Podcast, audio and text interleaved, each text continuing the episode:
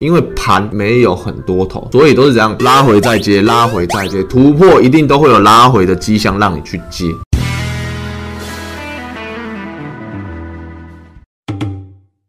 昨天我们直播讲的台股要怎样？还没下跌的时候就跟你们说，要么来测一，要么来测二，那方向都是怎样？震荡下跌。好，震荡下跌属于一个盘整走跌的状况，也就是缓跌。那昨天的外资已经卖了。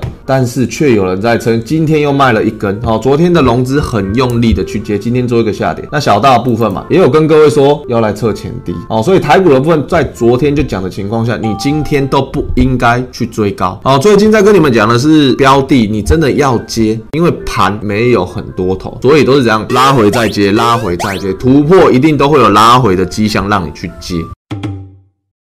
所以台股昨天就跟各位讲嘛，有些预告了嘛，这边或这边你可以看到嘛。台股昨天怎样？直接有没有就回来测这个一的部分？那二的部分我是觉得有机会，但是等于这几天再稍微注意一下。基本上来到二的部分，如果筹码又好，直接去抢反弹。甚至我昨天跟你们讲的，有哪几类的标的可以在短线上可以去注意？对，没错，最近比较要涨的就是记忆体啊，记忆体、钢铁这两个，尤其是记忆体，记忆体的题材还没有真正的发酵起来，所以它有回档都是让你去上车的。钢铁也是。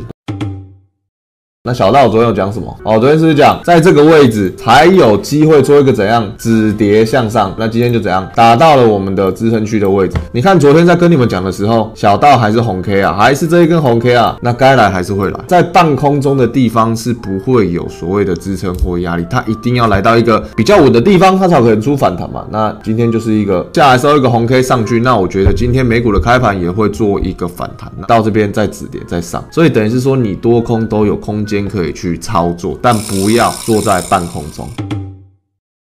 我叫小娜，你可以看到我们在上柜的部分啊，我也是讲嘛。回来再上去嘛，好，你们可以看到说，昨天都有跟各位讲，这个前低，要么就是更低的低点，所以其实你可以看到盘势就是这样，什么样的筹码结构就会有什么样的走势。那你今天你懂了大盘的走势，你大概方向就是震荡多、震荡空，还是大多头、大空头。当你知道之后，你去选标的就会很好选，不会想说哦，为什么多头我的标的还会赔钱啊？为什么空头我有的标的还赚钱？答案就是在这里。当你知道市场的走势在哪里之后，资金会告诉你，哎，钱在。在什么地方，你就跟着钱去买，提早布局，这样就好。那你可以看到小娜，我昨天讲小娜嘛，要先来怎样测前低，一定要破前低再做一个上涨。那今天就到了前低跌破嘛，所以接下来它一样会在这里震荡，做一个反弹。要注意的是，反弹如果又太弱势，那大盘还是要下来。那我跟各位讲，减标的的时间会是在五六月的除权息行情。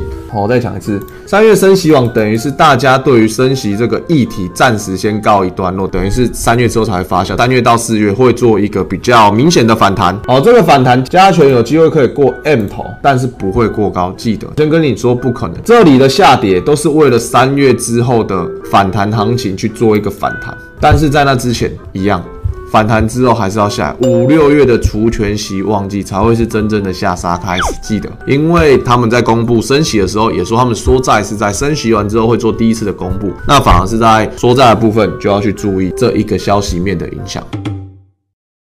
新复发，在我跟你们讲银建股的时候，哈，我就我在 VIP 讲十二月二十号的时候，哦，十二月二十号大概是在这里，好，在这一个区块的时候，我就讲说新复发在明年资产股，好，在十二月的时候就跟各位讲说，哎，可以布局明年资产股会有启动行情，加上新复发的基期太低，钢铁也会有发动，所以其实在十二月的时候已经跟各位说，第一是资产股会动。第二是怎样，钢铁也会发动嘛，一样嘛，我们都提早讲了嘛。那有时候提早太早，一两个月就是给各位去布局、去关注的时候，就跟我们记忆体一样哦，都是提早一两个月跟各位讲，大家其实都是很有时间可以去做买的。然后一样，资金都在进来的情况下，它一定会喷出。但是这种股票本来就不会喷太多，所以等于是说，十二月是我们行情最差的时候，就是这里嘛。好，下来之后一个大崩盘。好，在这个大崩盘的时候，我跟各位说，可以去注意资产跟钢铁。还有我们的字体。